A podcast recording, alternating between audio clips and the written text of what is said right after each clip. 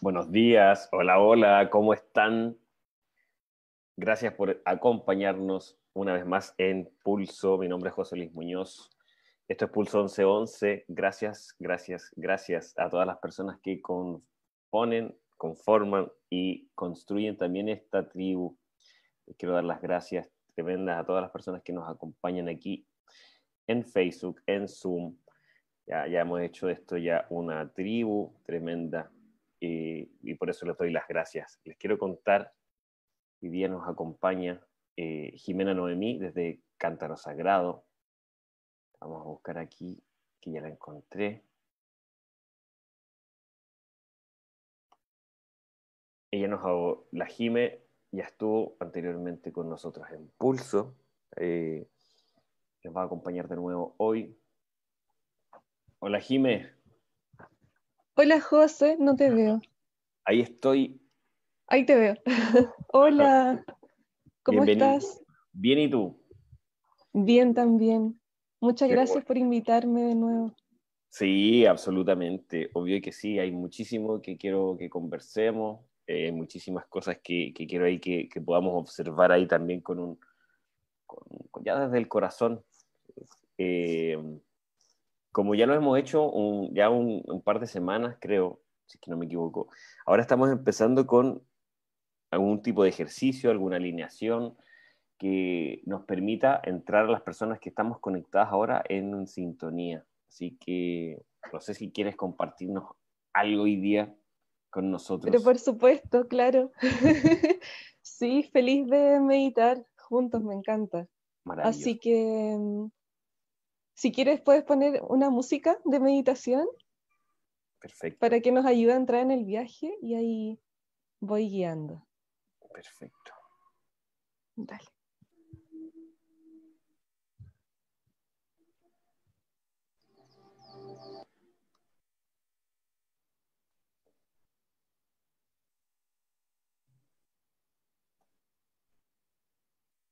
Mientras nos vamos a colocar en posición de meditación la, postura que a cada persona le acomode puede ser en una silla o en semiloto. Súper. Y vamos a poner nuestras manos sobre las piernas y vamos a cerrar los ojos.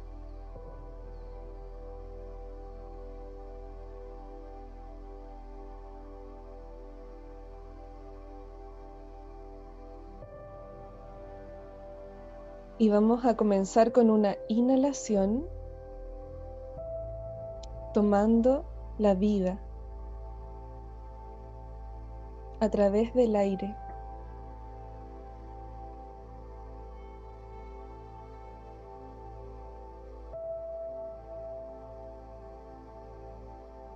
Y con mucha conciencia vamos a sentir cómo la vida va ingresando en el cuerpo.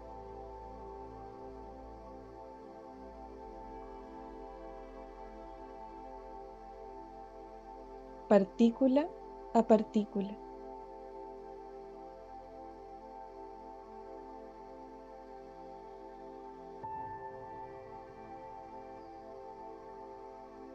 Y luego exhalamos todo lo que sea pesado, denso, el exceso de ruido de la mente,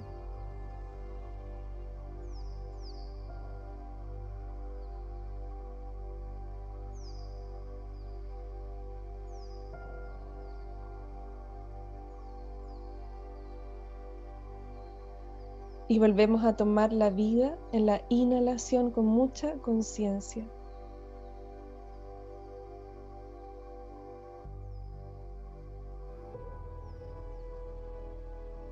La vida llega a mis pulmones.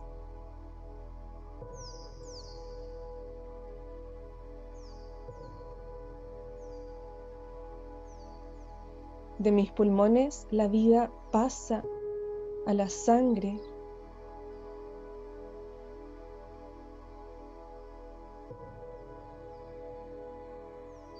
y la sangre lleva la vida por todo mi cuerpo.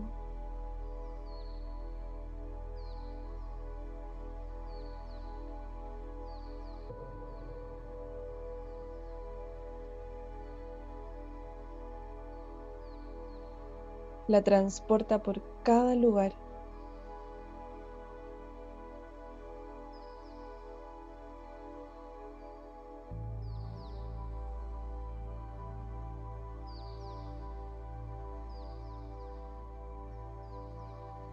Y esa misma sangre que me recorre lleva la información de mis linajes de madre y padre.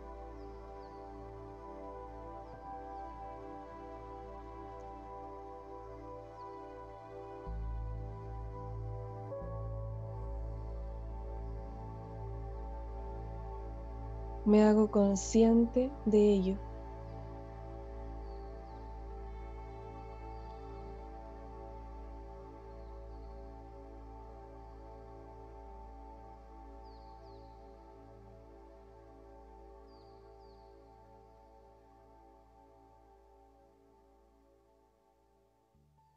La información de mis linajes pasa a través de mi cuerpo.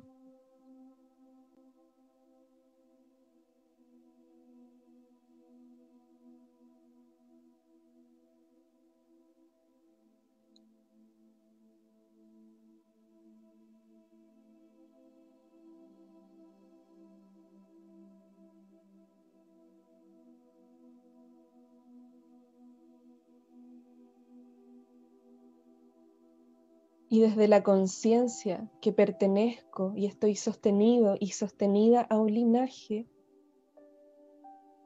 que viene desde muy antiguo,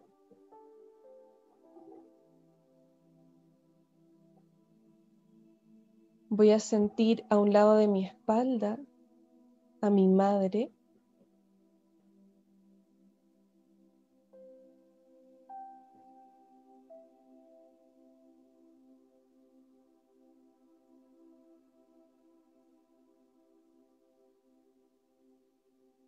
Al otro lado de mi espalda siento a mi Padre.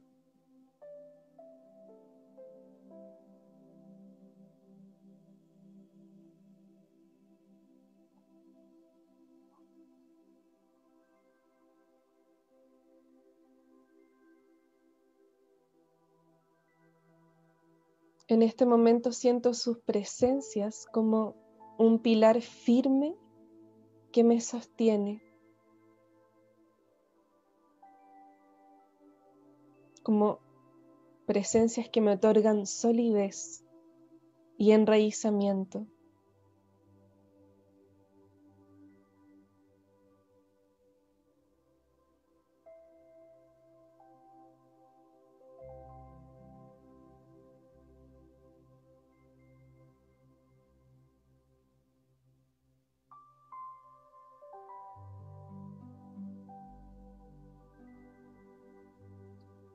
Más atrás, de padre y madre, están abuelas, abuelos.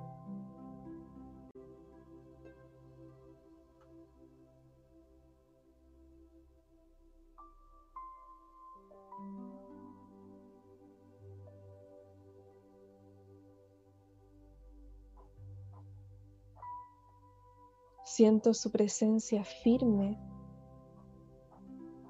aquí detrás de mis padres.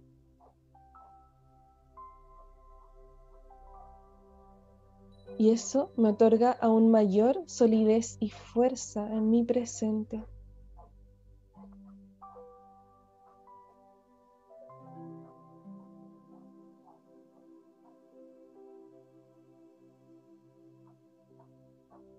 Y más atrás están bisabuelas, bisabuelos.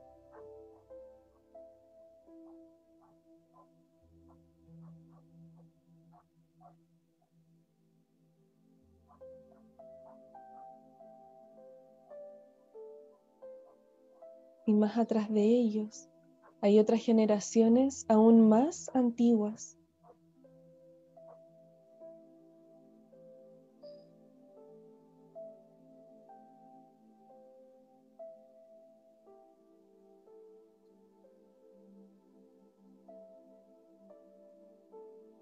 Puedo sentir su presencia en este momento.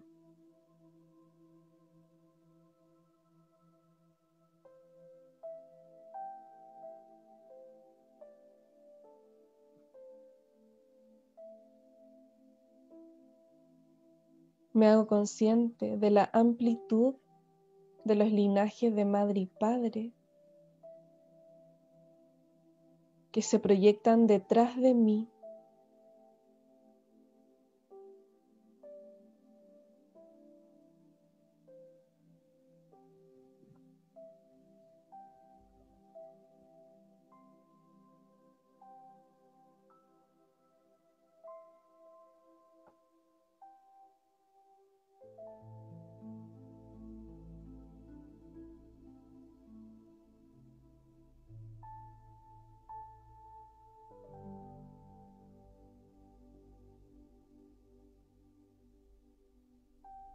Yo soy la punta de la flecha cuya fuerza para ser proyectada viene de todos esos linajes antiguos.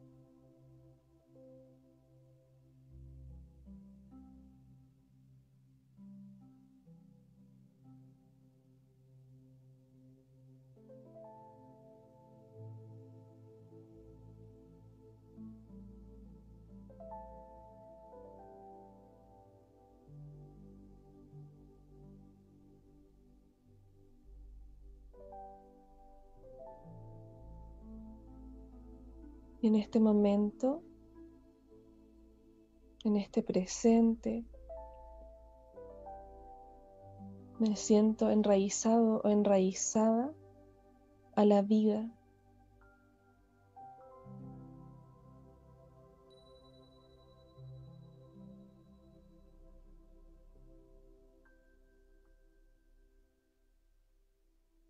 sostenida o sostenido por todo lo antiguo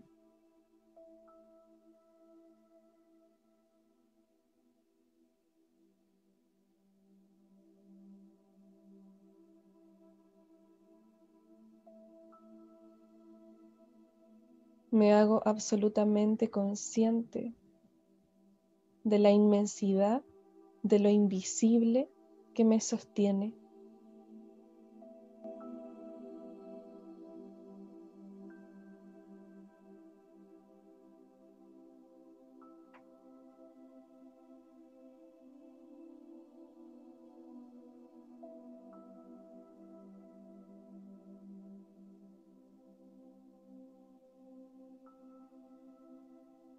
Y desde mi corazón se proyecta delante de mí mi camino de vida,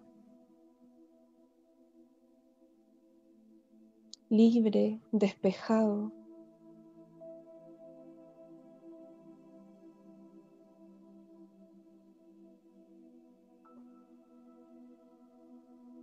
Ese camino que yo puedo recorrer desde mi verdad.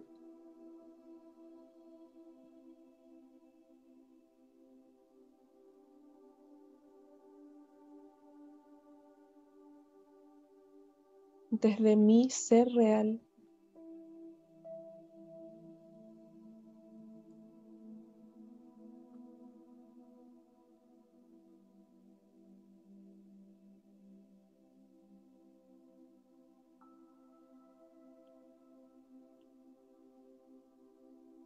Y con esta imagen de poder me quedo en este día.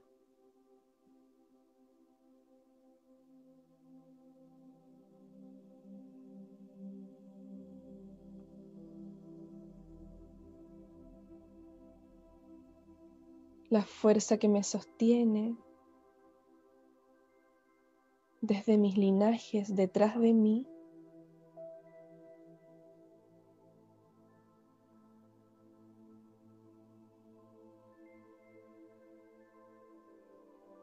Y mi camino de vida delante de mí, libre y despejado.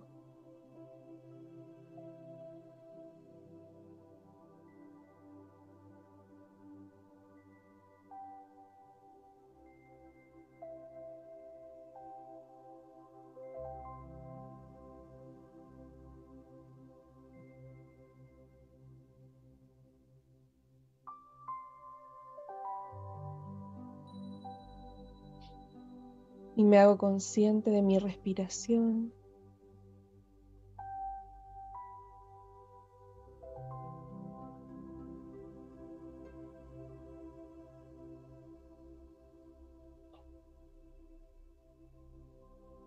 Siento el aire frío al inhalar y el aire tibio al exhalar.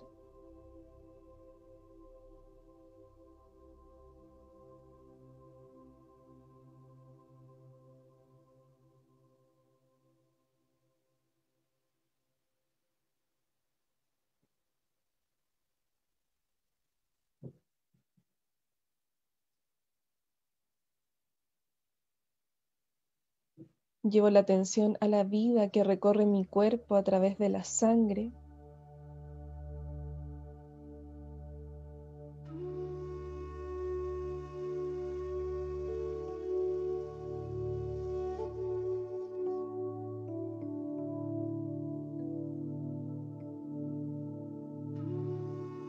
Y en mi ritmo, muy progresivamente,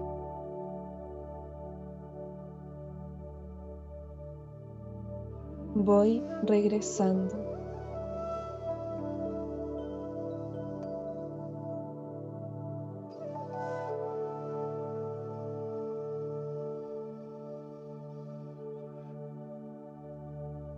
En su ritmo cada uno y cada una puede abrir sus ojos.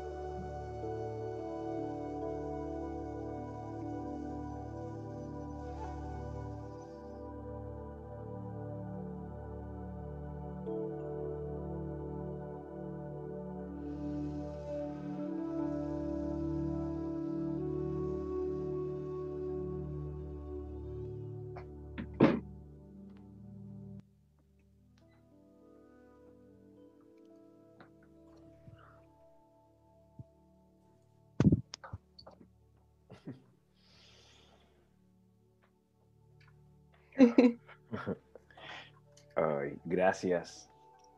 Gracias, gracias. Gracias a ustedes, con mucho cariño. Sí, se siente muchísimo.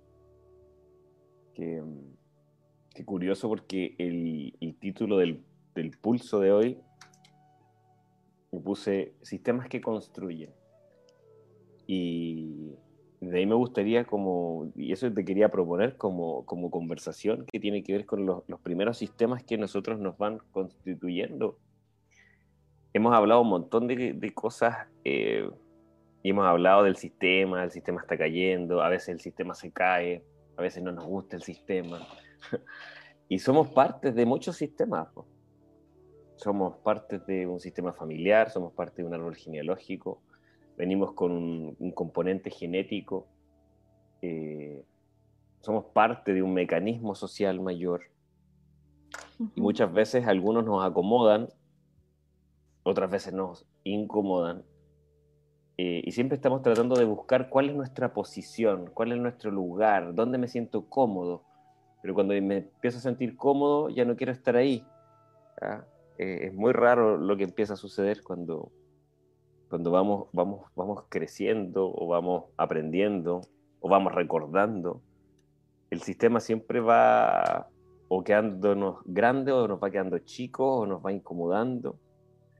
Y, pero siempre vamos a pertenecer, querámoslo o no, a un sistema, que es el sistema familiar, a una mamá, a un papá, a un linaje, a un contexto genético, un contexto genealógico. Y desde ahí me gustaría que conversáramos como, como desde ahí o desde lo sistémico, vamos viendo justamente un paralelismo con respecto a lo que sucede en el planeta como sistema. no sé, por ahí. es súper profundo tu planteamiento, pero me gustaría comenzar compartiendo algo muy esencial y, que muchas veces lo, olvidamos. Nuestra familia, que es nuestro primer sistema, nuestro, nuestro núcleo, nuestro nido, no lo elegimos, sino que nos es dado. O sea, mi madre me es dada, mi padre me es dado. Y eso es un gran misterio, porque estoy en la familia que me tocó. Entonces es una primera cosa a comprender. Y claro, nuestro sistema familiar está inserto en otros sistemas más grandes de la vida, como el social, el cultural. También hay una historia universal que, que también nos define, por ejemplo, como género o como humanidad, entonces estamos como en, el ser humano es tan pequeñito y está inserto en, un, en, un gran, en una gran vorágine de información que, que confluye al mismo tiempo en su forma de ser y sentirse en la vida. Entonces eso es muy clave de saber. Entonces la familia es una pequeña parte de, de toda esta historia y yo siento que ahí está lo clave que vinimos a hacer en este cuerpo humano, en esta experiencia. Más allá, más allá de, de todo lo otro, de la historia, lo esencial, lo más esencial que vinimos a aprender y lo que más nos cuesta y lo que mayormente tenemos que trascender, seguramente viene incluso de esta relación con madre y padre. Y ahí está todo. es como cuando Hellinger dice, solo hay una constelación, no necesitas constelar más de una vez en tu vida, es una constelación, que es tu madre y padre.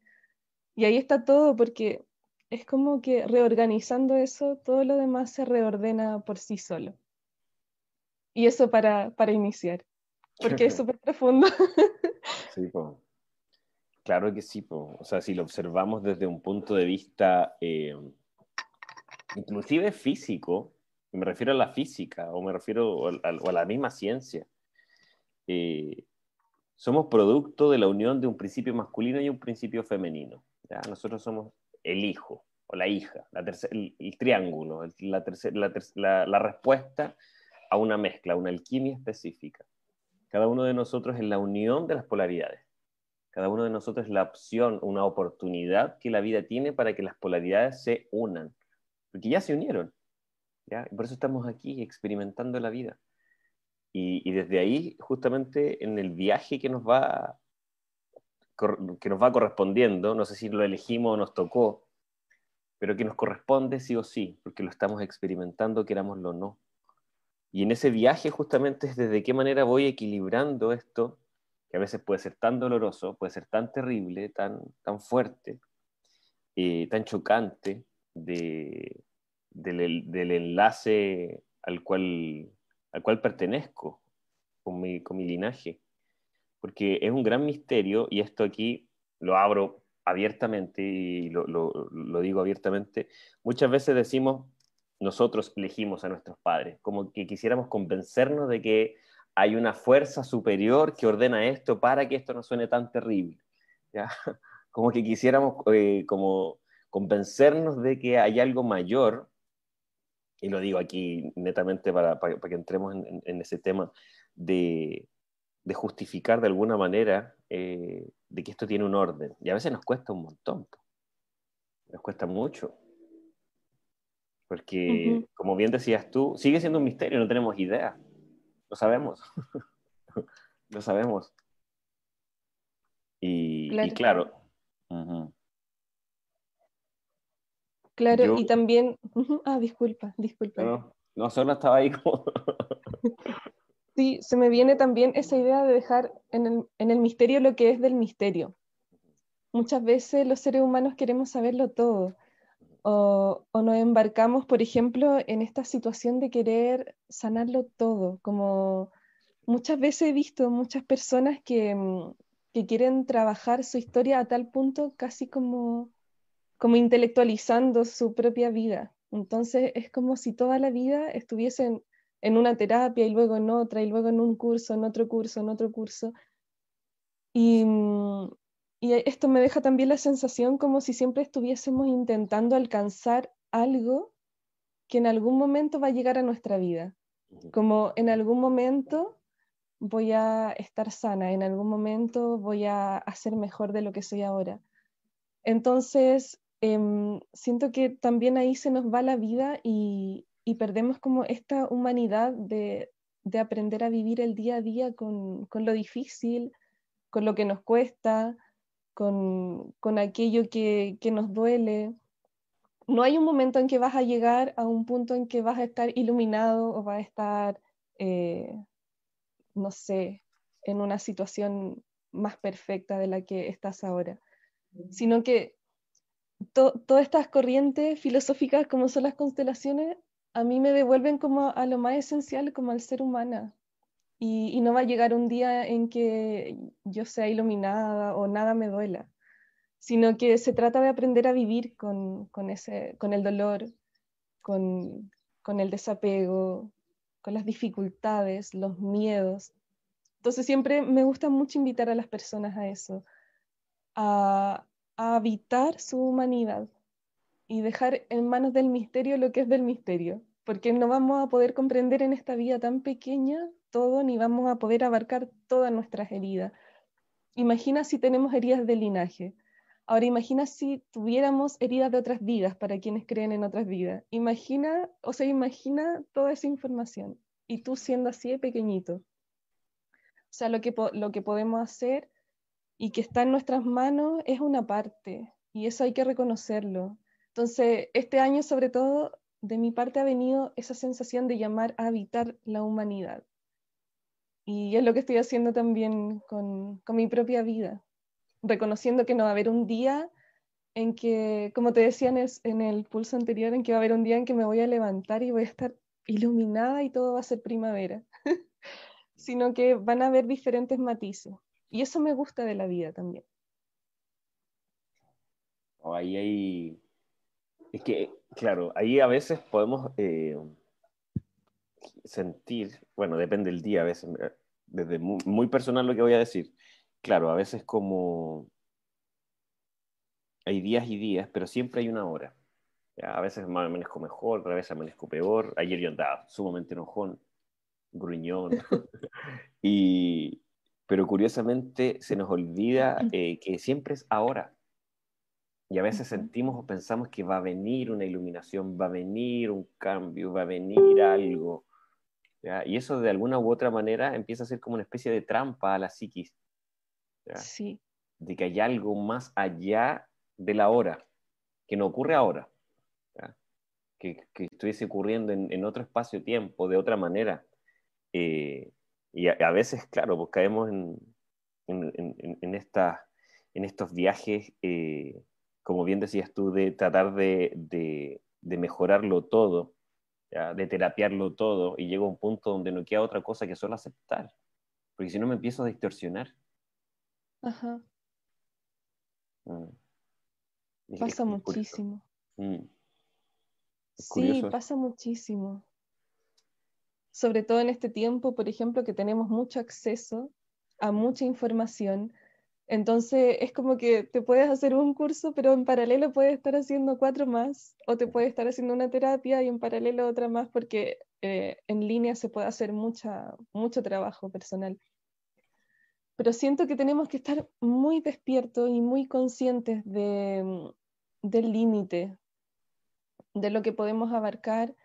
Y, tampoco se trata de estar toda la vida escudriñando en mi propia historia, en mi propio, en mi propio sistema, casi como, como si soy el salvador de mi sistema. Entonces no vine a salvar a nadie, con suerte me salvo a mí mismo, a mí misma. Y eso lo tenemos que tener sumamente claro. Y cuando, por ejemplo, trabajamos con, sistemas, despierta la conciencia de que soy una parte de algo más grande, de algo mucho más inmenso, de algo inacabado, infinito.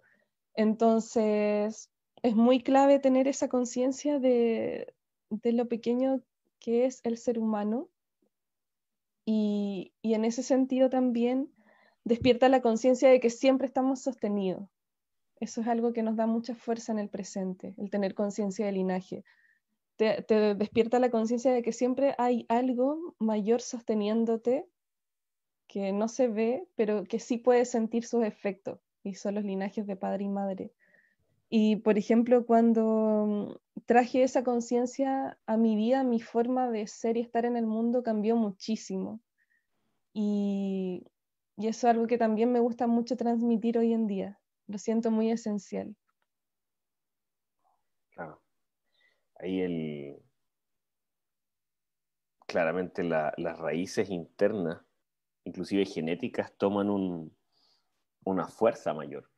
No es solamente eh, que estamos aquí a la deriva, sino que sabemos que hay una ruta, querámoslo o no, hay una ruta. Querámoslo o no, nuestra, nuestra alma tiene un mapa querámoslo o no, hay un mapa del alma que es justamente el, linaje que nos corresponde, que por algo nos corresponde. Y muchas veces estamos como, como por qué nací donde nací, por qué tengo la mamá que tengo, por qué tengo el papá que tengo, y cuántos de nosotros no hemos estado en eso. ¿Cuántas veces hemos estado como, eh, o sea, y hablo muy desde lo personal también, como, ¿por qué? como casi que quejándose con la vida, como sin, sin, sin, la posibilidad de poder solamente aceptarlo. Y me, a mí me costó un par, de, un par de años, largos años, de solo soltar y aceptar, y todo se transformó completamente ahí en, ese punto es como, yo creo que cuando estamos en el, en el vientre de nuestra mamá y hay una parte de nuestra conciencia donde sabe que es parte de un sistema más grande, que está siendo sostenido. Y cuando somos bebés muy pequeñitos, eh, una parte de nuestra conciencia sabe que, que, está siendo sostenido y que va a recibir el alimento, que ni siquiera lo cuestiona. Y hasta cierta edad seguimos sintiendo que vamos a tener todo lo que necesitemos, aunque no lo tengamos. Es muy curioso lo que ocurre, aunque tengamos una, una, infancia muy, muy pobre o muy terrible, de alguna u otra manera sabemos que eh, o sentimos que lo que se requiere para poder experimentar el, ese presente va a estar. Aunque después me demore un par de años en poder reparar si es que, no, si es que la carencia estuvo, pero de alguna u otra manera eh, hay una certeza, hay una confianza que en algún momento, cuando dejamos de ser esos inocentes pequeños, se pierde, de confiar en la vida. Porque cuando somos niños solo, solo, solo confiamos y ni siquiera sabemos que estamos confiando. En que va, a estar el plato de comida, en que la cama o el lugar donde duermo está. ¿ya? Eh, es, curioso. Y en algún momento eh, cuando vamos eh, transformándonos en estos adultos serios, responsables con la labor, responsables con el deber ser, esa parte de la confianza de que todo va a estar bien, o simplemente de que todo ya es, se nos olvida. Y, después, claro, pues estamos mucho tiempo en, en terapia, tratando de sanar este niño interno Eh, para recuperar justamente la conexión que teníamos cuando éramos niños y no necesitábamos nada más que confiar en mamá o confiar en papá o en la persona que nos tiene a cargo. Mm. Sí, sí, la confianza de estar sostenida para mí ha sido un aprendizaje súper importante, pero súper clave desde que me encontré, por ejemplo, con las constelaciones cuando yo decidí que quería comenzar a estudiar constelaciones en 2017, em, decidí que iba a ir a estudiar a, Brasil, porque era allá donde estaba la escuela de Hellinger que me quedaba más cerca y, quería como estudiar en grande. Entonces me fui allá y mm, resulta que llegué y, y cuando comenzó la clase, de pronto me di cuenta que me había equivocado, me había matriculado en otra generación eh, porque la generación que me había matriculado era solo en portugués y no iba a ser traducida al español. Entonces cuando me di cuenta de eso fue como un golpe, así como, wow, ¿qué hice? Pero como tan despistada, tan distraída, y todo lo pensaba como en un minuto mientras iniciaba la clase y yo no entendía nada. Y de pronto me estaba dando como una crisis de angustia porque ah, no entendía absolutamente nada de lo que hablaban y sentía que estaban diciendo cosas muy importantes. Y me acuerdo que salí de la sala y, y fui a hablar con la persona encargada eh, que organizaba todo este asunto y le dije, pero tú me habías dicho que esto era con traducción. Me dijo, ah, sí, pero era en otra fecha y, y bla, bla. Y fue, bueno, ok, me tomé un tiempo para respirar, volver al centro. Y después de unos minutos como volviendo a mi centro, estando conmigo misma, comenzaron a ordenarse todas las piezas. Y la primera, la primera clase de constelaciones, cuando comencé a estudiar, hablaba del éxito en la vida. El éxito en la vida. Y ese el éxito es, es la relación con nuestra madre. Y, y, ahí yo entendí también que el éxito en la vida no era solo algo de, de energía masculina, sino que el éxito el otro éxito de sentir que vivimos en verdad con nosotros mismos es pura energía femenina, porque el éxito en la vida, realmente lo esencial es confiar y abrir el corazón. Entonces sentí como, como que fue una lección de car así como en carne propia. Y ahí fue, ok, tengo que confiar. Ese va a ser mi, mi aprendizaje esencial.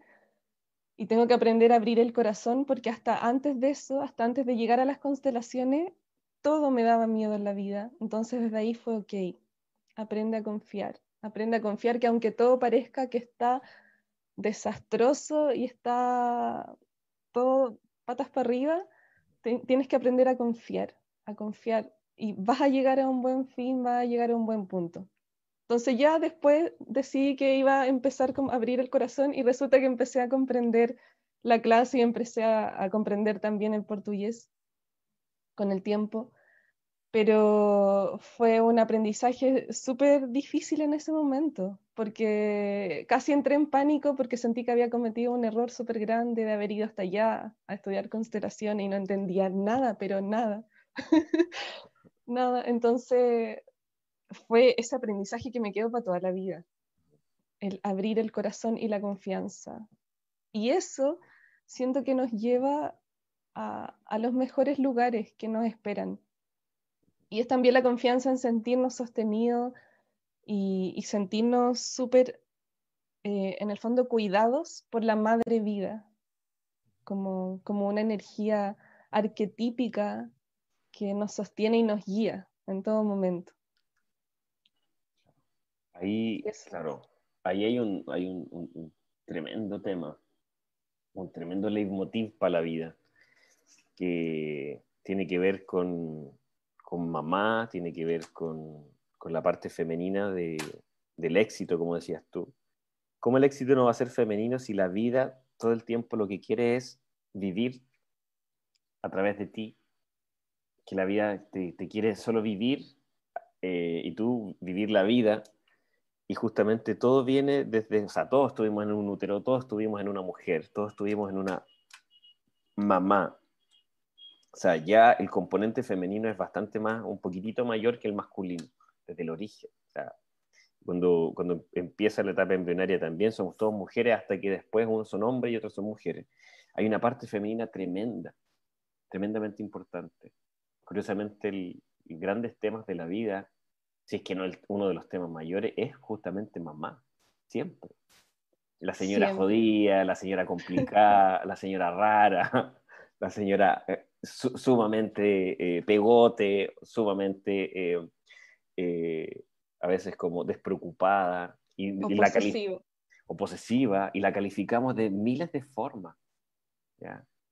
De miles de formas le ponemos nombre a, mamá, a veces con enojo, a veces con mucha ternura, pero siempre es un personaje que es tremendo en la vida de cada uno de nosotros. Es impresionante. y hay un vínculo eh, que es tremendamente importante con la divinidad a través de mamá. Eh, a través de, justamente confiar en la vida, de sentirnos conectados a un sistema más grande, porque cuando estamos en el útero de mamá, como hablábamos, somos parte de un sistema mayor, un sistema que nos está conteniendo.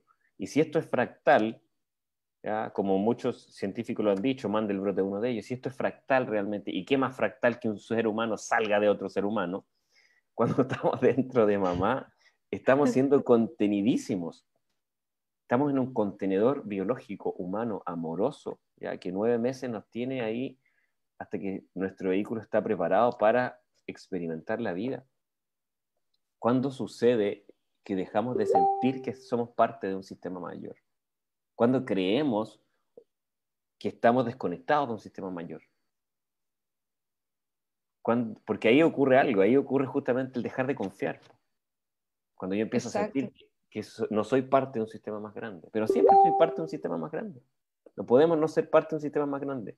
Si el planeta Tierra no es un útero lleno de bebés de Dios aquí, no sé qué es. Es lo mismo, es un fractal. Sí, Sí, así es. Bueno, y tocaste un tema súper bonito que es la madre. A mí me encanta trabajar con ese tema.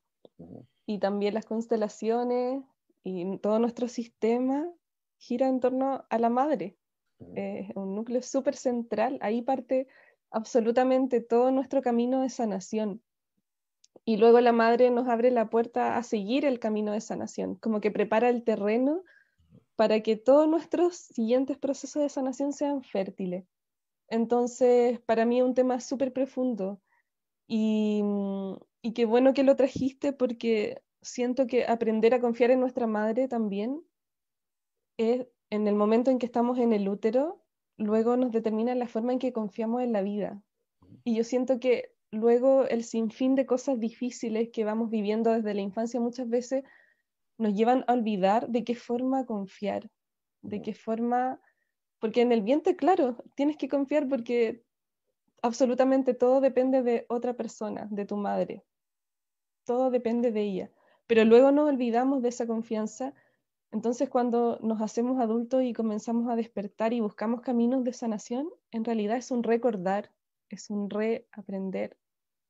Y, y es un aprender a confiar nuevamente que estamos sostenidos y que pertenecemos a la vida y que pertenecemos a un, a un sistema más grande también. Entonces, sanar también tiene eso, ese recordar, recordar, recordar tu lado espiritual y poder vivirlo y habitarlo en esta humanidad. Y es un tema súper profundo, la madre. Eh, tantas cosas que podríamos hablar sobre la madre, eh, muy profundo.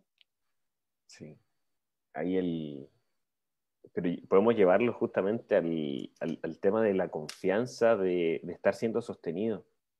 Y ahí eh, hay un tema, porque yo creo que de más que deben haber algunas personas que estén preguntando, ¿y qué sucede cuando mi mamá quiso, no sé, abortarme, por ejemplo? O, cuando o tuve un, o mi mamá tuvo un embarazo muy complejo, o siento que mi mamá no me quiere, o desde siempre, eh, vamos a llevarlo esto a un caso más, mucho más extremo, eh, de qué pasa si nunca me he llevado bien con mi mamá. ¿Ya? ¿Qué pasa si desde, desde, que estoy, desde que estuve en su útero nunca la quise?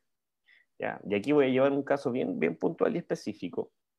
No tiene respuesta, así que no vamos a llegar, eh, llegar a ninguna conclusión, solamente voy a exponer temas. Hay un tema puntual que a mí me llama mucho la atención, ¿ya? Que, que tiene que ver con la sangre. ¿ya? Hay tipos de sangre, pero hay un componente que es el RH negativo el RH positivo. Cuando hay una mamá que, que es RH eh, negativo y los bebés, eh, y, bueno, y el bebé que se empieza a gestar dentro de sí, dentro de esa mujer, si tiene la, bueno, antes era mucho más, más, más factible, que si el bebé era RH positivo, ya era mucho más complejo el embarazo. Y ahí había toda una complicación. Y yo investigué mucho porque mi mamá es RH negativo y yo no. O sea, no habían, en esas épocas, en el pueblo donde yo nací, no habían tantas posibilidades de que la guagua pudiera vivir. Y, y ahí me di cuenta de que habían un montón de, temas genéticos, biológicos, donde justamente hay, eh, no, es una incompatibilidad, sino que la vida empieza a buscar eh, rutas muy eh, aparentemente disímiles, adversas, y las junta, y las mezcla. Y aún así hay mamás con un tipo de sangre que tienen un bebé con otro tipo de sangre, ¿ya? Y nace, y, se gesta justamente esa ruta. Y, lo que a mí me llevó a, sentir, sobre todo, que la vida, cuando requiere manifestarse, va a buscar la forma, Más allá de, no sé si más allá de la conciencia o más allá del, o más allá de qué, pero encuentra la ruta y se manifiesta. Muchas personas, por ejemplo, que hemos eh, o, han tenido la historia de no, es que mi mamá nunca me quiso, mi mamá me quiso abortar, o bla, bla, bla, me llego, llego a la conclusión, no sé si es una conclusión, pero sí una, a una forma de poder entenderlo de que da lo mismo, porque la vida aún así se abrió paso. Y aún así estamos aquí a pesar de cualquier pronóstico, ¿ya? a pesar de cualquier deseo humano, a pesar de cualquier... Eh, eh, decisión, eh, seguimos estando acá vivos. Y hay una resiliencia que es mucho más allá de nuestra propia conciencia, que es una resiliencia casi que biológica, ¿ya? de estar representando la vida y la vida viviendo, viviéndose a través de nosotros. Eh, y yo creo que poder observar eso y sentirlo, que a pesar inclusive de, de, haber tenido una mamá que no me quiso, por ejemplo, estoy aquí igual, con la posibilidad de experimentar el amor igual. Y eso es tremendamente poderoso. Inmenso. Es como las flores rompiendo el pavimento. La fuerza, la fuerza más sutil de la vida manifestándose. Bueno, ahí se me vienen varias cosas respecto a lo que tú dices. Porque claro, muchas veces las personas dicen, ¿qué pasa cuando mi madre me maltrató? Cuando tuve lo que llaman muchas personas, cuando tuve una madre tóxica, que suena súper fuerte, como un veneno, una madre tóxica. ¿Qué pasa? ¿Qué pasa cuando tuve una madre que me abusó? Pueden haber tantas situaciones. Y realmente eso es algo muy difícil, que requiere, por una parte, requiere eso ser reparado en nuestra vida adulta. Eso tiene que quedar súper en claro, porque no hay recetas como que yo te diga, ah, tienes que hacer esto, esto, y listo. Eso tiene que ser reparado y requiere un proceso terapéutico de profundidad. Y por otra parte, voy a tomar algunas cosas de, esta filosofía de, de Hellinger que a mí me ha traído tantas cosas buenas a la vida. Y él dice, primero tenemos que considerar que la madre no es un ser individual. No, no es como que está José y su mamá como seres individuales. Está José y su mamá insertados en todo un sistema que los envuelve, que, en el fondo determina la manera en que ambos se van a manifestar en la vida, porque hay patrones antiguos que tienen mucha fuerza para determinar nuestra manera de actuar en el presente. No los vemos, pero podemos ver su efecto. Por ejemplo, si yo digo, ah, claro, yo tengo una madre, una madre posesiva, por ejemplo. Hay, patrones que la están llevando a comportarse de esa manera yo no veo los patrones, pero estoy viviendo en carne propia su efecto. Entonces es muy importante considerar que estamos envueltos en información que nos toma y que actúan como una fuerza. Y eso es como algo que se llama como una fuerza de coacción, que quiere decir que te toma, como que la sientes y te obliga a actuar de una determinada manera más allá de que tú quieras actuar de una manera diferente. Entonces es súper fuerte lo de las fuerzas del sistema. Eh, por más que tú digas, no, yo quiero ser diferente, quiero actuar diferente, las fuerzas te toman y te llevan a comportarte de una manera. Esa es una primera cosa. y una segunda cosa súper importante es que él decía que las madres difíciles son las mejores. Porque son las que más nos ayudan a crecer. Más que las madres dulces. Entonces las madres difíciles te obligan a crecer en la vida y te fue dada. Entonces, eso es parte del misterio. ¿Por qué me fue dado? dada? No lo voy a saber, pero algo tengo que aprender. Por ejemplo, hace años atrás vi la película de, una de las últimas películas de Jodorowsky. No la recuerdo, pero la cosa esencial es que él dijo a su padre, porque él estaba muy herido con su padre y él decía a su padre, Padre, te agradezco haberme enseñado la experiencia de no sentirme amado como hijo, porque yo vine a esta vida a aprender la importancia de ser amado. Entonces, a, través de esa carencia de amor, él, él sintió y vivió en carne propia y dijo, wow, qué importante es sentirte amado en la vida. Y la película no me gustó mucho, pero esa frase, fui en busca de esa frase y me la guardé para siempre y me quedó ahí. Y hasta hoy en día me, me hace mucho sentido, muchísimo sentido, porque finalmente eso que más se te hizo difícil en tu vida, que en general claramente es la carencia de amor o no sentirnos amados o aceptados, es lo que más nos impulsa, como decías tú, a florecer, a, a crecer del pavimento. Entonces, para mí, todo eso difícil, la clave es que sepamos cómo transformarlo en fuerza. Entonces, es una clave de esta filosofía que estamos hablando hoy día. ¿Cómo hacer que todo lo doloroso de tu linaje o de tu propia vida hoy pueda ser una fuerza? ¿Cómo? Mm. Eso va a ser alquimia. Y es, wow, es maravilloso porque también es, como mm, es sacar oro de lo que más nos duele. Entonces, eso, aceptar la humanidad y lo que nos fue dado.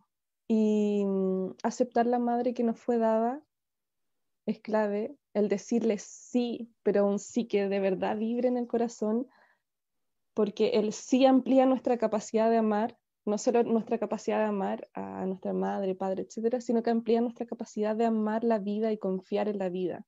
Pero parte por decir sí a quien, a quien fue, a quién es nuestra madre y quién es nuestro padre. Por ahí parte toda la historia. Después se van desenvolviendo otras cosas.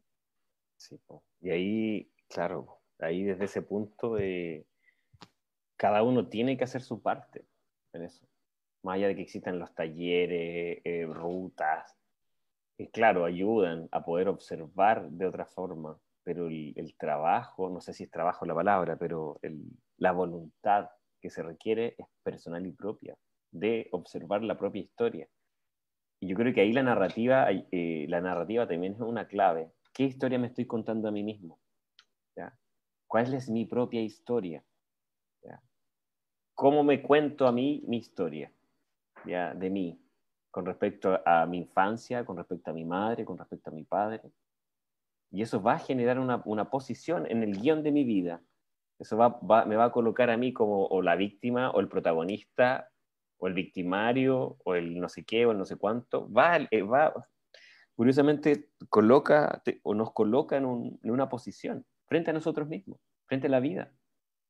Muchas veces tenemos ciertas historias que son dolorosas, que nos cuesta un montón dejar de contárnosla a nosotros mismos. No, es que mi mamá una vez no llegó al colegio a buscarme y llovía y yo estaba solo y se demoró una eternidad en llegar y a lo mejor fueron 10 minutos. Y es un trauma tremendo, ¿ya? Y hay abandono. Y hay abandono, y hay abandono, y hay abandono. Y estoy justamente alimentando mi propio abandono. Alimentándome ese abandono interno de mamá me abandonó. ¿Ya? Y a lo mejor para mamá ni siquiera se acuerda de ese momento. es, curioso cómo, ocurre eso como a nivel como de, de porcentaje como de, o de dimensiones, qué tan grande es justamente el, dolor propio, ¿ya? en base a cómo lo vamos observando. Porque va a ser gigante si me meto en el dolor y veo y estoy dentro del dolor y va a ser todo dolor. Y a veces cuando lo observo, como me alejo, va a ser, o con distancia, va a tener otro tamaño en sensación. Y es como todo. Donde observemos y donde coloquemos nuestra atención y nuestro foco va a ser infinito. Lo que sea. Lo que sea, lo que sea. Y lo podemos observar desde la ciencia, lo podemos observar desde la filosofía, lo podemos observar desde el punto de vista que queramos. Es infinito. Y también un sol puede ser tremendamente gigante o tremendamente pequeño. ¿Con respecto a qué? Con respecto a la posición del observador y el dolor tiene que ver también con eso. Muchas veces como, no, mi mamá es terriblemente mala, maligna, ya no sé qué, o tóxica, una bruja, un veneno hecho ser humano. Y me cuento esa historia y hay una bruja ¿ya? que está por ahí en mi historia, ¿ya? que de vez en cuando, quiéralo o no, va a aparecer en la ruta. Va a aparecer con un camión que diga, feliz día mamá. ¿ya? Y me voy a acordar de esa señora que está lejana con su escoba de bruja, ¿ya? Y, puedo alejarme de esa historia, pero tarde o temprano va a aparecer en mi vida, lo quiera o no. Yo creo que la vida nos invita eh, de una manera amorosa, primero, y sutil, hasta de maneras muy dolorosas, de querer reconciliarnos con mamá, porque es reconciliarse con la vida. Exacto. Y quería tomar algo súper clave que dijiste, como el mirar el dolor con distancia.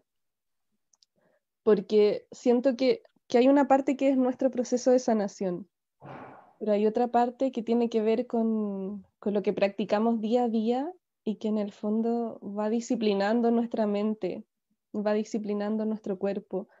Y siento que estas prácticas diarias que hacemos de meditación deben irse engranando como con nuestros logros de sanación y eso fue algo que, se me terminó de ordenar este año como en el rompecabezas, porque empecé a practicar meditación diaria. Antes practicaba algunas veces y así, pero este año desde, desde la pandemia, un poquito antes, empecé a practicar diariamente. No, voy a decir que he practicado todos los días porque hay días que, en que no lo he hecho, pero, pero se aclaró mucho esta idea de cómo tú lo, tienes un logro de sanación, por ejemplo, avanzaste algo, tuviste un logro en la relación con tu madre, pero luego retrocedes porque no hay una práctica o una, una rutina que en el fondo se engrane con esos logros y luego volvemos a un estado anterior y, y creemos que fracasamos, aunque siento que no es así, no es que fracasemos en nuestro proceso de sanación, sino que se trata en el fondo de ir, cultivando una vida que, que esté súper en línea con, con, lo que vamos, eh, vamos cosechando en, en, este terreno fértil que es el camino de sanación. Entonces, siento que es muy clave lograr esa no identificación con el dolor o el apego a la herida y lo logramos con meditación. Es, meditación diaria para aprender a observar con distancia esas heridas. Y, y hoy día me resulta muy clave que, que ojalá todas las personas que estén transitando un camino terapéutico, un camino curativo, puedan tener alguna práctica diaria. Entonces puedan en el fondo no identificarse con la herida, como yo no soy mi herida, soy, soy otras cosas también, soy mucho más que eso, soy mucho más que esa historia de ese día que mi mamá no me fue a buscar en el colegio y me, me quedé 20 minutos bajo la lluvia y me sentí tan abandonada. soy mucho más que, que todas esas historias que causaron pequeños dolores. Entonces, es muy clave eh, el disciplinar nuestra mente para que no nos identifiquemos y siempre estemos muy en el presente, en, un centro, muy despierto y, lúcido en la medida que podamos, para, ver con claridad las situaciones. Y eso, eso es súper eh, importante, no identificarnos con nuestra vida. Y muchas veces también tiene que ver con algún error que, hemos, que hayamos cometido, y puede ser muy terrible también, pero la única forma es no identificarme con ese dolor. No soy solo eso, es solo un error. Puede ser muy terrible igual, pero necesito o sea, tener la oportunidad de poder modificarme, de transformarme. Muchas veces hay heridas tremendamente dolorosas, tremendamente profundas, que gestan eh, eso. Aquí os voy a contar una, una, pequeña historia. Hace unos años atrás eh, fui a hacer unos talleres al CENAME, que es el Servicio Nacional del Menor aquí en Chile, ¿ya? Eh, fuimos con unos amigos audiovisuales a hacer talleres, solamente por el gusto de ir a llevar lo que hacíamos a, estos niños del CENAME. Y llevamos cámaras, micrófonos, un montón de cosas y grabamos un cortometraje. Y en los días que hicimos ese taller, me tocó conversar con eh, un niño que tenía 14 años. Y él estaba en el Sename porque junto con su hermano habían entrado a una casa y asesinaron a dos viejitas cuando tenían 13 y su hermano tenía 12.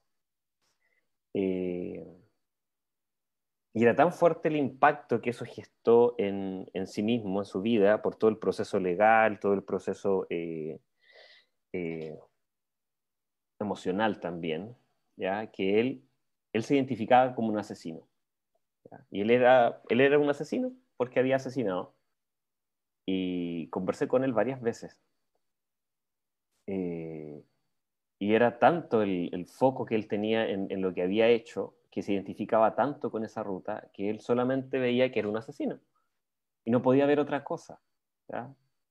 No veía deporte, no veía juego, veía que era un asesino y todos los veían como un asesino.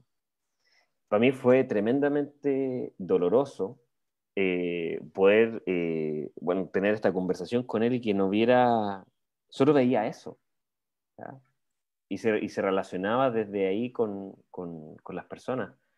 Eh, no, es que yo soy un asesino, es así. Y lo decía como, era muy, muy, muy loco lo que ocurría, porque por un lado, inclusive le daba respeto frente al resto, y por otro lado se sentía tremendamente eh, dolido y herido, justamente por este miedo que, que, que, infundía en los otros y que tenía del mismo.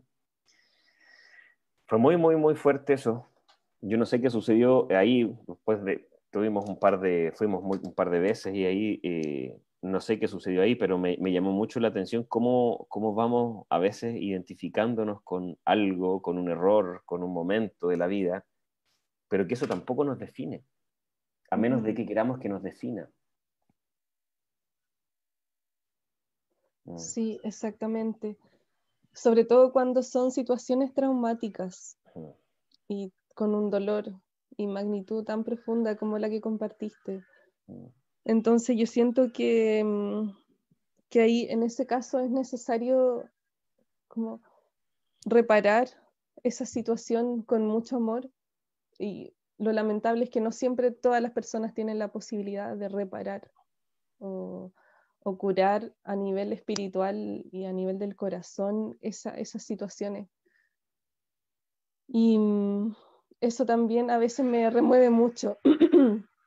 como el hecho de que el camino a esa nación sea accesible para algunas personas y otras no tengan idea como de poder, de poder elaborar, de cómo poder elaborar su dolor para que eso sea una fuerza en la vida. Entonces, mm, eso. Ahí hay un, un tema puntual que todo lo que no funciona o todo lo que duele, sea el sistema que sea, sea política, sea economía, sea educación, sea lo que sea, es porque falta amor. Y hemos, hemos generado un sistema que es sumamente mental, sumamente competitivo, que va gestando una, una especie de deficiencia que en realidad no tiene nada deficiente. Pero justamente se nos olvida que la clave de todo este juego es el amor. Y muchas veces eh, cuando vamos por la vida eh, viviéndola, o, ella nos vive, se nos olvida que siempre tenemos la posibilidad de experimentar ese amor en distintas dosis. Inclusive cuando voy a comprar pan, cuando voy en el transporte público, cuando me encuentro con otra persona, cuando ocurre algo incómodo, eh, siempre hay una posibilidad de poder experimentar ese amor, o entregándolo, o recibiéndolo, o siendo parte de un proceso amoroso. Y a veces nos cuesta, y a veces decimos, sí, es que todos somos uno, sí, por supuesto, claro, obvio, somos uno. Pero eso tiene que ver con una práctica, eso tiene que ver con una experiencia, tiene que ver con realmente ser parte de eso. Y cuesta, no es simple, y yo creo que cuando llega un momento de que, de cuando sí lo podemos experimentar, no podemos no hacerlo a mí haber trabajado eh, yendo al, al, Sename a hacer esos talleres, mi amigo me decía, ¿por qué vaya al Sename a hacer talleres de audiovisual si no tiene ni patas ni cabeza? Nadie va a salir de hacer audiovisual desde ahí. Y dije, no tienes idea, no sabemos qué ocurre. Y, eso me daba más fuerza para seguir haciéndolo.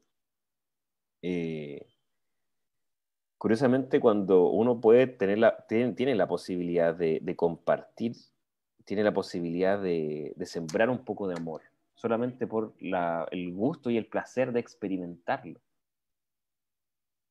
Así de sencillo, algo cambia, algo se modifica. Y eso de alguna u otra manera eh, sirve, inspira.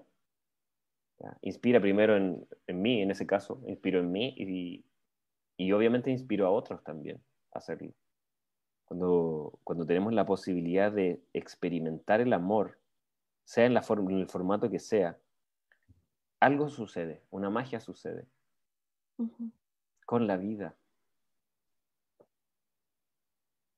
Ahí hay, es experiencia, no sé. Sí, el amor, el amor abre caminos, el amor sano, el amor, ese amor real abre caminos. Entonces es una medicina maestra, súper grande. Y mm, yo siento en ese caso, eh, también tomando eso que dijiste tan bonito, que el amor nos va, nos va mostrando el camino. Eso es súper clave. Es, es, como una claridad para la vida, porque cuando no sabes por dónde va tu camino, como en la meditación que hicimos, cuando no sabes por dónde se proyecta este camino del corazón, que es desde tu verdad, el amor te va abriendo el camino. O sea, es, es cosa de ir por los lugares donde hay amor, donde entregas con amor y recibes con amor. entonces es una medicina maestra, eh, transversal a todo. y da lo mismo la forma, o sea, da lo mismo si le hubiese hecho taller de peluquería, de cine o de arcilla. La cosa era la entrega, el vínculo y mm, el tiempo que, que pasabas con esas personas. Entonces, qué, qué hermoso poder es hacer eso y qué hermoso también poder darnos cuenta cómo eh, el amor nos transforma, pero no en el sentido cliché que siempre decimos, tanto lo repetimos, sino que transforma porque abre nuestro corazón, entonces el flujo para dar y recibir está limpio, está claro. Y, y, eso es lo que necesitamos en la vida y ahí también regreso a lo que te compartí hace un rato de la confianza. Para dar y recibir amor necesitamos confiar. Entonces, para mí también éxito en la vida es amar y ser amado. Eso es en todo lo que haces, en tu trabajo, en tus relaciones, pero desde el amor sano y no desde este amor ciego o amor infantil, sino desde el amor sano y adulto. Y eso es como realmente sentirnos saludables y, y exitosos, como desde el espíritu. Desde mi opinión. Claro que sí. Opinión. Y, finalmente esto tiene que ver netamente con, la, posibilidad de vivenciarlo, de experimentarlo. Nada de todo lo que hemos hablado en este pulso y en cualquier pulso o en cualquier eh, forma o taller o lo que sea, no sirve de nada si no se experimenta, si no se experiencia en la ruta. Y de eso se trata, como experimentarlo y hacerlo parte del sistema individual de cada uno, del propio sistema de creencia, del propio sistema de sensibilidad.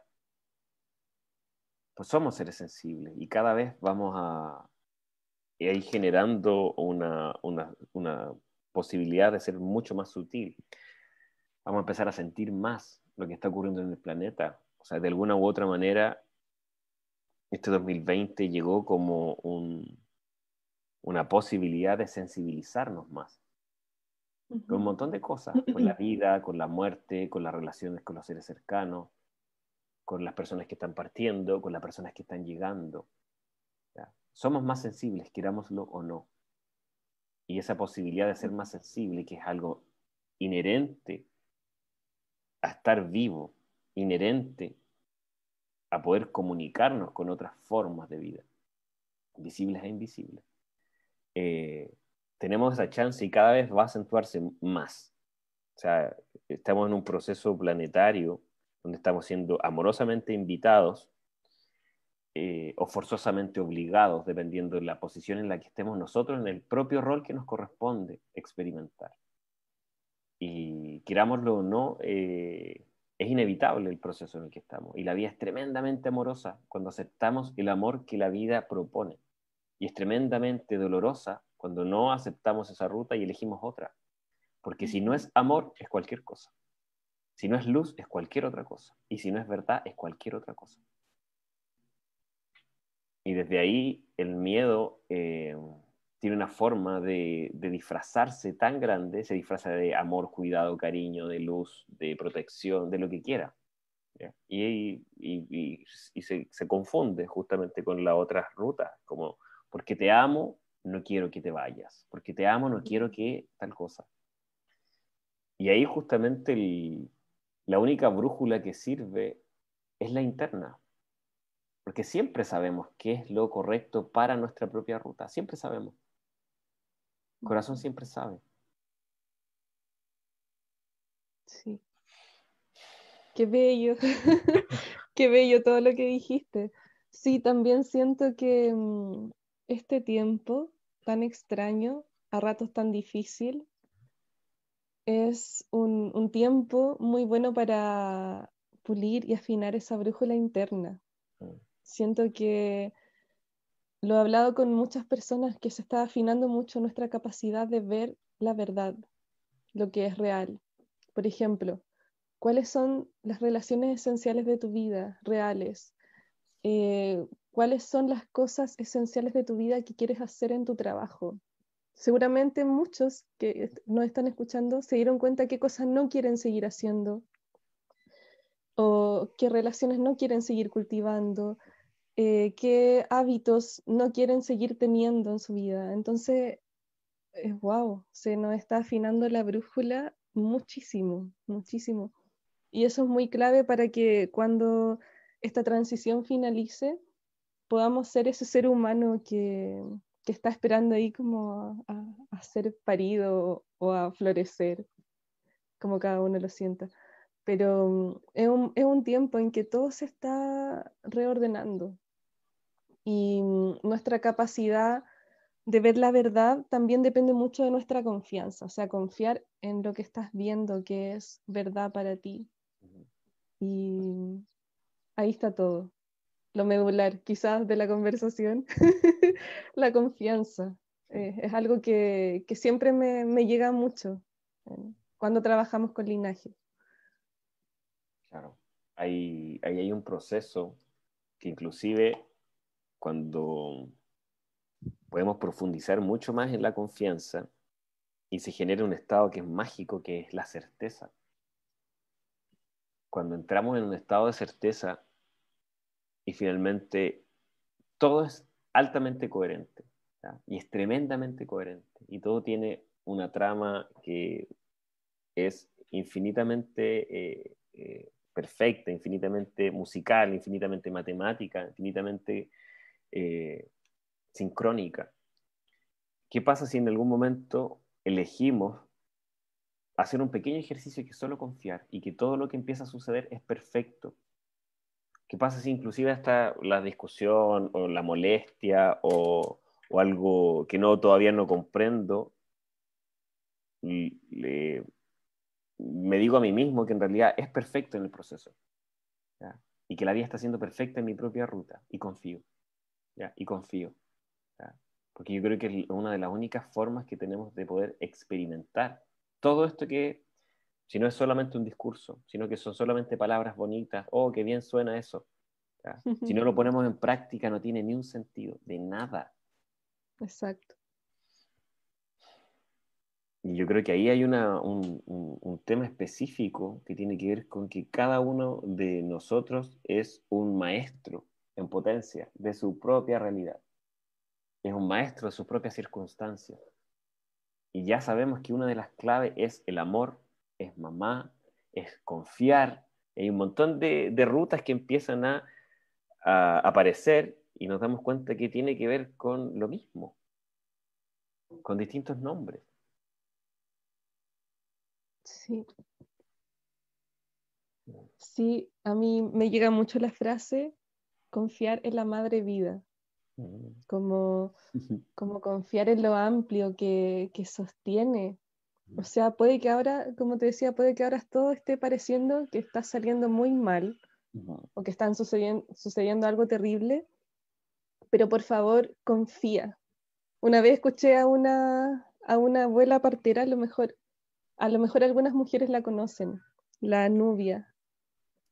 Y mm, ella nos dio una charla muy bonita de, confiar en la vida y decía que en nombre de todos los abuelos y abuelas de esta época, esto lo escuché hace unos tres o cuatro años atrás, ella nos decía con mucha emoción, por favor, ustedes que son como una generación joven ahora, confíen, confíen. Y quedó tan, también tan reservado esa palabra en mí que después me la tatué, me la tatué en un brazo. Pero para mí la confianza es, es, como una semilla que detona muchas cosas, detona mucha fuerza, pero necesitas confiar en la madre vida, necesitas confiar en la sabiduría. Y esto, claro, eh, si no lo llevamos a la práctica de sentir verdaderamente vibrando esa confianza día a día o cuando todo se pone difícil, son palabras bonitas. Y eso se las lleva el viento. Entonces necesitamos como encarnar y como me dijo una vez alguien, encuerpar, llevar al cuerpo todo, todo esto que estamos hablando, que para que sea medicina. O sea, para que la palabra sea medicina necesita pasar por tu cuerpo y ser aplicada. Y, y eso es muy clave. Por ejemplo, sobre todo ahora, tú José, que están haciendo tantas charlas y seguramente sale mucha medicina a diario. Entonces es muy importante llevarla al cuerpo, a nuestro cuerpo. Quizá ir tomando pequeñas cositas que nos hacen sentido, no todo porque sería imposible, pero pequeñas cosas que nos tocan el corazón y nos, nos dicen, claro, claro, esto es, porque a mí me ha pasado muchas veces que, que escuchando algo se me ordena el rompecabezas y ocurre un movimiento dentro de mí y algo cambia en mi vida a nivel profundo. Eh, pero eso necesita, necesita que, que pase por el cuerpo y que lo podamos aplicar en la vida. Hacer, hacer nuestro, como una semilla en tierra fértil. Claro que sí. Para que no solo suene poético. Inclusive hasta en la Biblia lo dice, el verbo se hizo carne. ¿Qué es eso? Experiencia pura. Claro. Es experiencia. Si, no es, si no es parte de la experiencia, es otra cosa. Si no es parte de, de ti, es parte de otra forma. Todavía. Y yo creo que, y esa palabra eh, es muy buena, que es el todavía, con respecto a lo que no, a lo que no podemos integrar todavía, porque dejamos el espacio abierto a que se integre en algún momento. Si no puedo hacerlo ahora, voy a poder hacerlo en algún otro momento. Pero tengo que dejar la terminal abierta para que eso suceda. No, es que no puedo hacer tal cosa, todavía, pero va a suceder. Es inevitable que suceda, porque venimos a experimentar eso.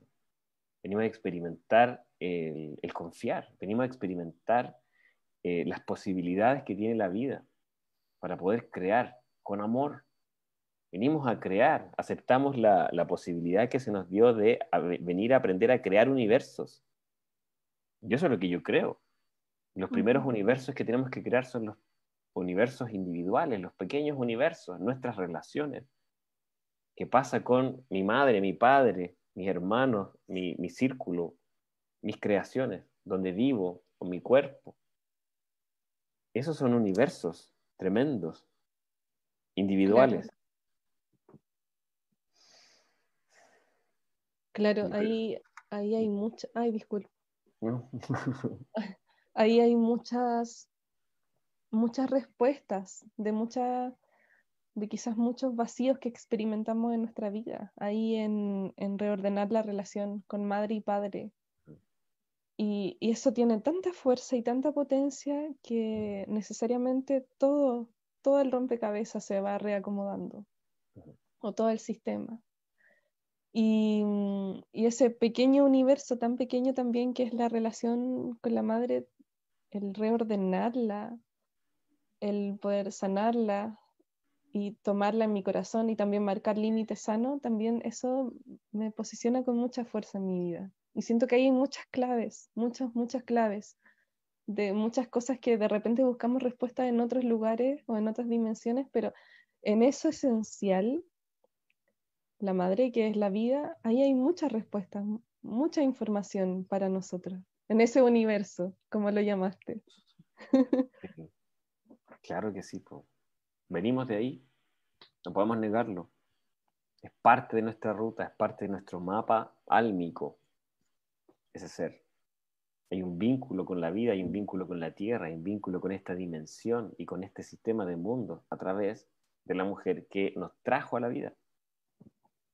Aunque no haya querido traernos a la vida, lo hizo igual. Aunque haya querido eliminarnos de la vida, sucedió igual. Y hay un vínculo sagrado en eso. Eso. Eso es lo esencial. Lo esencial. Sí, absolutamente. wow. Te quiero dar las gracias, Jime, por este pulso hermoso, maravilloso, eh, esperanzador. Eh, se movieron cositas dentro. sí, sí, a mí también. Se produce en entendimiento. Mm. Eh, agradezco, agradezco mucho la invitación y siempre está como este nervio, como, ah, como ojalá poder inspirar en algo, poder aportar algo a las personas que están escuchando, como para que encuentren algo, una semillita, cualquier cosita que inspira y que va a crecer dentro de cada alma. Entonces, por eso a mí me da mucho nervio cuando comparto información pero lo dejo en manos del misterio. Sí, absolutamente. Absolutamente. Eh, sí, sin duda. O sea, para mí pulso es parte del misterio. Esto está vivo y fluye. Empieza a aparecer eh, lo que tiene que aparecer y, mientras nos inspire a cada uno en lo, particular y personal, va a suceder en algún punto con otro ser que esté resonando. Yo creo que la única clave que tenemos como humanos es inspirar. Inspirar. Sí, idem. y el resto va a suceder. sí, no podemos hacer más, no podemos salvar a nadie. Solo podemos inspirar. Exacto. Te doy las gracias, querida mía, por, por, tu servicio a la vida. Te quiero dar las gracias por la ruta que elegiste, porque sí o sí inspira, porque te inspira y va inspirando a otros también. Te doy las gracias por haber compartido tu tiempo, tu espacio, tu experiencia, tu sentir aquí en Pulso. Y a las personas que no conocen a la Jime, los invito a que la busquen como Jimena Noemí y Cántaro Sagrado está en Instagram, en Facebook. En YouTube. En... YouTube, en todos lados. YouTube, Gmail, Telegram. sí. Ahí Pierina compartió ya las redes sociales, ahí cántanosagrado.tl también. Muchísimas gracias, Pirina. Gracias, gracias, gracias. Y, eso, quiero darle las gracias a, las personas que participaron en este pulso. Eh, si les latió este pulso, pueden compartirlo también. Si no, no, nos siguen en las redes sociales, pueden seguirnos, pueden darle me gusta a nuestro Instagram, a nuestro Facebook. Eh, eso. Eso. Si compartir es parte de, de la inspiración que también podemos generar en el sistema porque todos somos parte y todos somos uno, aunque no queramos. Así es. Y quería darte las gracias, José, también por tu servicio. Qué tremendo servicio. tremendo servicio. Pero ahí, ahí continúas. La vida te va, la vida te va a llevar por, los caminos sabios. Y a llenar de, de bendiciones porque siente que un servicio tremendo. O sea, hoy día pensé, el José, ¿cuántos meses lleva haciendo esto? Yo estaría así, como muerta de cansada. Wow. Así que. Gracias. gracias, gracias por, por, verlo a veces y ni yo mismo lo veo, solamente me dejo que suceda, ¿no? Velo, velo, porque es un servicio grande que requiere fuerza, requiere fuerza de sostener. Así que que la vida te llene de bendiciones y frutos. Wow, ajo. Que así sea para todas, para todos, para todos los que somos parte de este proceso planetario que ya es inevitable. Vinimos a esto. Así es. Ya estamos. Vinimos a esto, vinimos a experimentar justamente este cambio, que es en lo individual, en lo particular y en lo colectivo. Y somos estamos haciéndolo, estamos encarnándolo, estamos encuerpándolo. Sin duda. haciendo cuerpo. Te mando un beso gigante, Jime. Gracias a todas las personas que nos acompañaron. Hoy día tenemos a las 7 de la tarde eh, el entrenamiento con Eric Ibáñez desde Argentina, así que nos vemos ahí. Les mando un beso enorme. Chao, Jime. Nos vemos Adiós. Abrazos gigantes. Gracias. Chau, chau. Nos vemos hoy día en un rato más.